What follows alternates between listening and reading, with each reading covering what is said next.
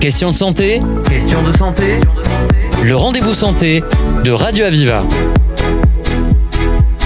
Aujourd'hui, nous accueillons Olivier Brunel. Bonjour. Bonjour.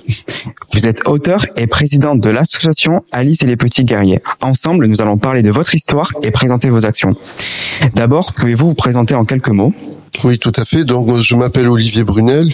Euh, 58 ans, je suis originaire de Perpignan. Euh, je suis le papa de quatre enfants, dont Alice. Et d'un point de vue professionnel, je suis directeur adjoint de la mairie de Saint-Génis-des-Fontaines. Et donc euh, récemment, vous avez vécu un drame par rapport à votre petite Alice. Pouvez-vous nous en parler? Oui, tout à fait. Que Alice, qui est âgée de 7 ans, est tombée malade en juillet 2022.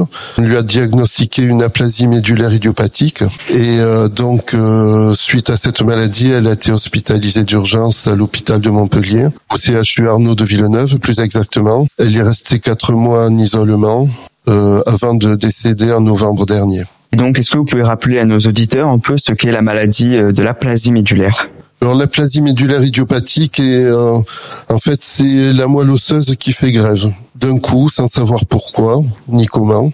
Euh, donc euh, quand la moelle osseuse fait grève, quand elle ne fonctionne plus, eh ben, le, le malade n'a plus d'immunité. C'est-à-dire le moindre rhume peut être catastrophique. Et c'est quelque chose qui est héréditaire, euh, qui vient comme ça. Comment ça s'est passé en fait? Ben on ne sait pas justement. C'est pour ça que il y a idiopathique dans le terme. Alors dès qu'on entend ce mot, ça veut dire que les médecins ne savent pas d'où ça vient. Euh, C'est-à-dire que Alice a eu tous les tests euh, par rapport euh, à une recherche de cancer, euh, des tests génétiques également, et euh, tout allait bien.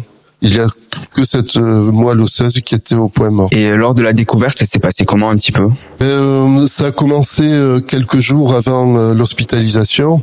Alice a eu de gros gros saignements de nez qu'on n'arrivait pas à juguler. Et ensuite, suite à ça, il y a des, des bleus sont apparus un peu partout sur le corps. Et donc, il y a eu une prise en charge d'urgence, une analyse de sang immédiate qui a montré qu'il n'y avait plus de globules blancs. Et vous, en tant que, que parent, comment vous avez réagi face à, à cette atrocité Parce qu'en plus, ça arrive du jour au lendemain, comme vous l'avez décrit, ça va être quelque chose qui est quand même particulier, ça va faire, euh, ça va faire peur en fait.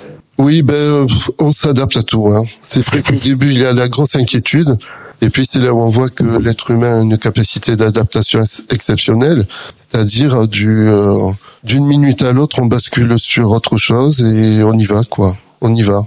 Il y a bien sûr la peur, mais au-delà de la peur, il y a, il faut y aller quoi. Il faut rester debout pour euh, pour le gamin. Et justement, tout à l'heure, nous vous nous disiez que votre fille avait été hospitalisée dans euh, l'hôpital Arnaud de Villeneuve à Montpellier. Est-ce que vous pouvez nous expliquer euh, comment ça s'est passé, comment ça se passait à l'intérieur de tout ce service? Alors, elle a été sur les quatre mois d'hospitalisation, elle a, elle a passé deux mois au troisième étage en oncohématologie pédiatrique, avant de descendre euh, les deux derniers mois en unité de soins protégés au premier étage, toujours dans le même bâtiment. Donc, euh, il faut savoir que des gamins qui ont, sont, qui souffrent d'une aplasie médulaire sont isolés, sont isolés en chambre purifiée. C'est-à-dire que pendant quatre mois, Alice n'a pas mis un pied hors de la chambre, hormis bien sûr le, le changement d'étage. Euh, donc euh, il, déjà il faut s'habituer à, à ce contexte. hein. C'est euh, on refait, euh, c'est un confinement en fait, hein, comme pour le Covid, et on reste quatre mois ben, entre quatre murs. Euh, ensuite, c'est vrai que le premier sentiment qu'on a en rentrant euh, là-bas, enfin dans, dans de tels services, ben c'est on se dit on est dans une antichambre de la mort quoi hein, parce que tous les gamins sont isolés la plupart ont des traitements euh, des chimios très très lourdes. Euh, il y a des gamins de deux ans déjà qui étaient en chimio. Et après ben on se rend compte que il y a énormément de vie. C'est je veux dire ma fille comme j'écris dans le livre avait un agenda de ministre. Le matin il y avait les soins. Après c'est il y avait l'éducateur sportif. Après euh, l'animatrice euh, musicale. Euh, il y a toujours quelque chose. Il y a les clowns qui passent aussi et donc les journées en fait passent très vite enfin paradoxalement sauf le week-end où là c'est très long parce qu'il n'y a pas de il n'y a pas d'animation tout tourne au ralenti Et oui, et c'est quand même assez paradoxal, comme vous l'avez pu le dire, c'est que c'est quand même un environnement morose, mais il y a quand même de la vie qui se crée autour dans cette osmose en fait. Oui, ben on c'est à croire que il faut des situations comme ça pour euh, goûter vraiment au- à la vie, quoi. pour pour percevoir sa vraie valeur. Comme je disais toujours, les gamins se battent juste pour vivre là-bas. Ils profitent de chaque minute. Et nous, adultes, des fois, on n'est pas dans cette ligne. Dès qu'on est à l'extérieur, honnêtement, dans la vie quotidienne, on perd pas mal de temps. Et justement, en tant que parent, quand on est face à ces situations, comment on se sent, comment on arrive à vivre en fait autant avec sa fille qu'avec cet environnement-là, dans un, dans un hôpital, avec les médecins, avec les animations, les soins et, et un peu ce rythme effréné, parce que puis comme vous l'avez dit, le matin c'est des soins, l'après-midi des examens, enfin bref, qui est vraiment un emploi du temps chargé comme ça et presque oppressant. Euh, disons, il y a une règle de base, les, euh, les médecins soignent et les parents tiennent le gamin debout. C'est-à-dire que euh, si les parents euh, s'écroulent, ce qui est parfaitement le droit, hein, c'est parce que bon, il y a toujours de, une certaine angoisse ambiante. Euh, les gamins ne vont pas bien. Si, si les parents ne vont pas bien, les gamins ne vont pas bien. Donc le corps médical ne peut pas gérer la maladie comme il, il le pourrait, il le peut, comme il devrait, pardon. Euh, donc voilà, la première règle, c'est chacun à sa place. Les, les médecins soignent et les parents ben, s'occupent euh, du gamin, euh, le, le, tiennent debout, comme on dit, hein, ils rigolent avec lui. voilà quoi. Là, c'est la règle essentielle. Ensuite, pendant tout ce rythme effréné, comme vous dites, il y a une salle des parents où dès qu'il y a un intervenant, on reste pas dans la chambre parce que déjà ce sont des temps propres à l'enfant. Et donc les parents se retrouvent euh, dans cette salle. On échange, on se tient debout aussi. Hein, on se... Il y a de belles euh, relations qui se qui se tissent, qui se créent, euh, qu'on soit chef d'entreprise ou sans emploi. Enfin là, plus rien ne compte. Hein, chacun amène quelque chose à l'autre. Oui, dans tous les cas, on est tous euh, au même niveau puisque les parents se retrouvent euh, face à, l'atrocité que leurs enfants peuvent vivre. Donc euh, finalement, il y a, y a, plus, il y a tout qui s'efface. Oui, plus aucune norme, plus rien. Donc c'est tous dans la même situation, si je peux dire. Tout à fait, tout à fait. Et dans ce soutien, il y en a qui supportent mal. le l'hospitalisation donc ils s'isolent eux-mêmes s'isolent se désociabilisent et ça c'est oh, c'est la dernière chose à faire parce que on cogite on cogite et là c'est pas bon du tout après, il y a entre les médecins et, les parents, il y a les, les, les puéricultrices et les auxiliaires de puériculture. Euh, donc, euh, nous, on les appelait les fées parce que c'est vraiment euh, des mamans pour les pour les gamins et toujours le sourire, même si elles encaissent des, des, semaines à répétition avec la fatigue et tout. Donc, il y a ce personnel là qui est hyper important très importante de par la qualité euh, des échanges et de l'entourage qu'elles apportent. Et si vous avez des conseils peut-être à donner à des parents qui seraient euh, face à une telle situation, qu'est-ce que vous diriez? Ben, C'est euh, faire confiance. Hein. C'est il n'y a pas de drame tous les jours, heureusement. Hein. Il faut faire confiance aux médecins. Il y a beaucoup de parents qui qui ont toujours le nez dans, dans les analyses ou sur Internet et là, c'est ça énerve au plus haut point les médecins en fait. puisque chacun ne, respecte pas son rôle. En tout cas, c'est vraiment une histoire euh, très touchante qui, j'espère, pourra aider euh, certains des parents qui écouteront euh, cette émission. Pour rappel, Olivier Brunel, vous êtes auteur et président de Alice et les Petits Guerriers. Nous reprenons notre entretien après la pause musicale où nous évoquerons votre livre et votre association. Merci. On est parti, c'était fin juin. S'est embrassé, serré la main. Un pour tous et tous pour un. Et puis chacun a pris son train. On avait tous aussi peur. On s'est juré la main sur le cœur qu'on se reverrait avant dix ans. On s'est revus et maintenant, de temps en temps, on s'invite. Même si souvent on s'évite. On se dit bien sûr, je m'en souviens. Mais on se rappelle de moins en moins. Ça nous a pas rendu amers. On sait bien qu'on peut rien y faire. C'est la vie c'est la vie. C'est la vie qui nous change et qui dérange toutes nos grandes idées surtout. C'est la vie. C'est la vie. C'est la vie qui décide, qui nous file des rides au coin des yeux et du cœur.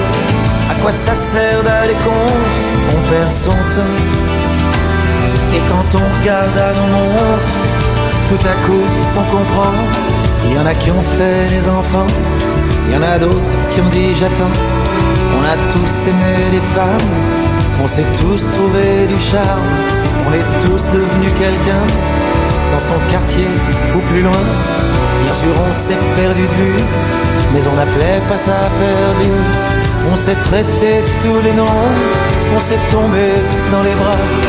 On n'a pas osé dire non, on a dit oui n'en fallait pas. Ça nous a pas empêché de continuer à s'aimer pour la vie, pour la vie, pour la vie qui nous change et qui dérange toutes nos petites idées, surtout pour la vie, pour la vie. Pour la vie qui décide, qui nous file des rides au coin des yeux et du cœur. Pas besoin de faire semblant, ça sert à rien. Chaque jour qui passe, on apprend qu'on peut jouer sans être comédien.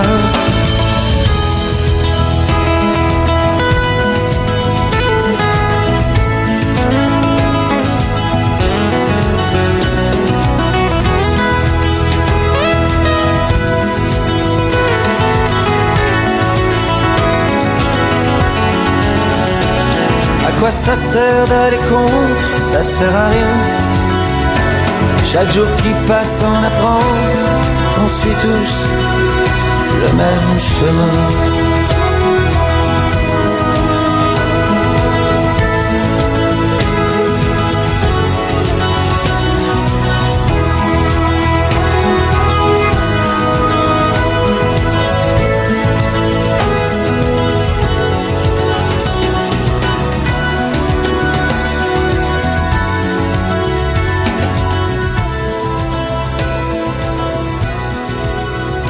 Reprenons notre émission avec Olivier Brunel. Nous allons à présent aborder votre association et votre livre que vous avez créé après cet épisode de votre vie. Commencez par nous présenter votre association Alice et les petits guerriers. Alors tout d'abord, elle a été créée quelques mois après le départ de, de ma fille.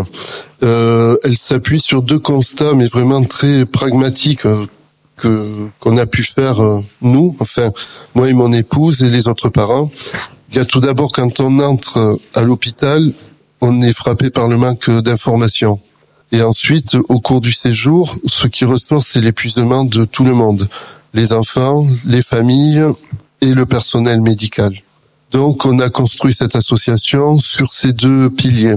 Alors, pour pallier le manque d'informations, j'ai rédigé euh, le livre Alice et les petits guerriers, qui est un témoignage sur la vie dans les services oncopédiatriques à travers euh, Alice.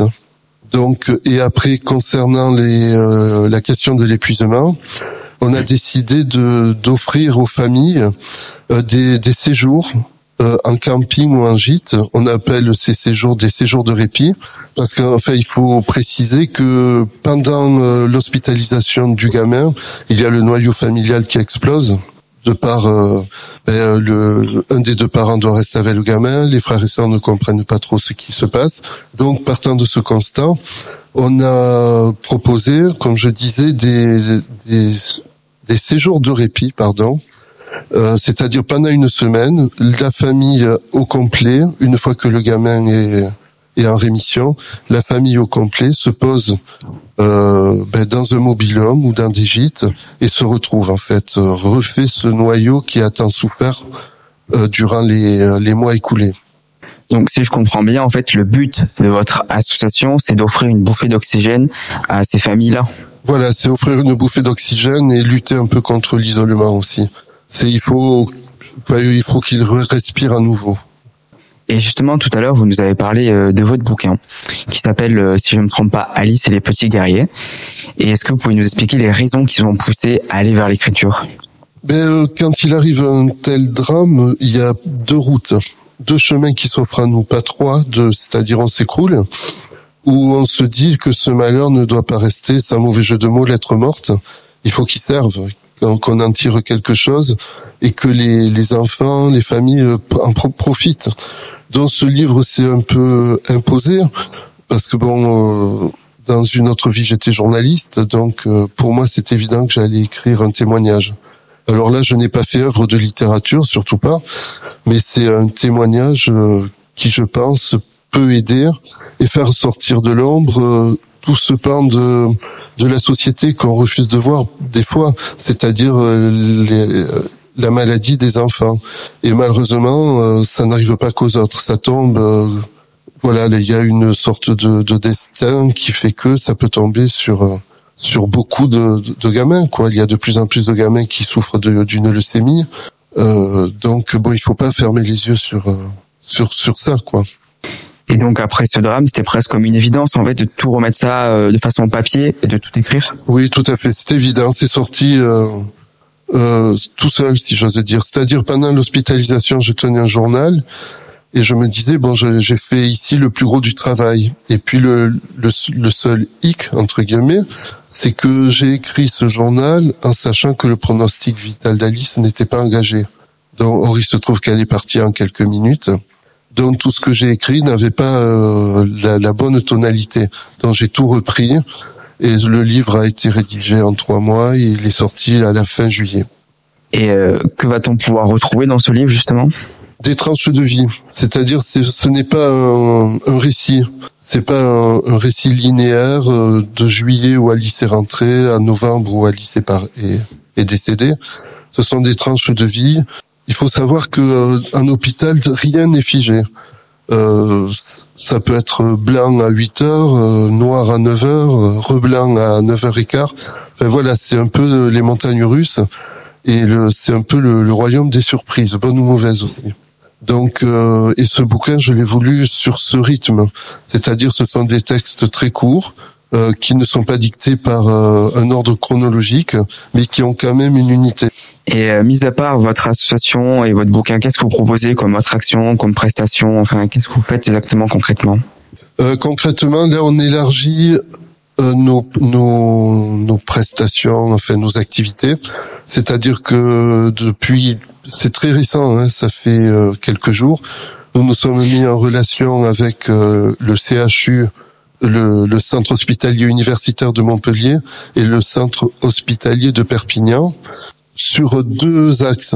Le premier axe, c'est euh, euh, essayer d'améliorer euh, l'école à l'hôpital, c'est-à-dire il y a beaucoup de gamins qui sont hospitalisés pendant un mois ou plus, et donc il y a des instituteurs et des enseignants qui les suivent pendant ce mois-ci. Mais pendant cette période, mais il manque de, de matériel, de manuels scolaires, de matériel informatique. Donc on essaie de voir en quoi l'association peut aider euh, pour euh, améliorer euh, cette scolarité. Et ensuite l'autre niveau, c'est l'autre côté, c'est est mené avec les services sociaux parce qu'en fait la, la, situation des des parents d'enfants hospitalisés devient catastrophique c'est-à-dire euh, beaucoup n'ont plus les moyens de se payer un hébergement pendant que proche de l'hôpital. Donc euh, on, on, on, alloue une enveloppe pour payer des nuitées euh, à ces familles. D'accord. Et si jamais l'on veut acheter votre livre, vous rejoindre dans l'association ou profiter justement de ces prestations, comment ça se passe?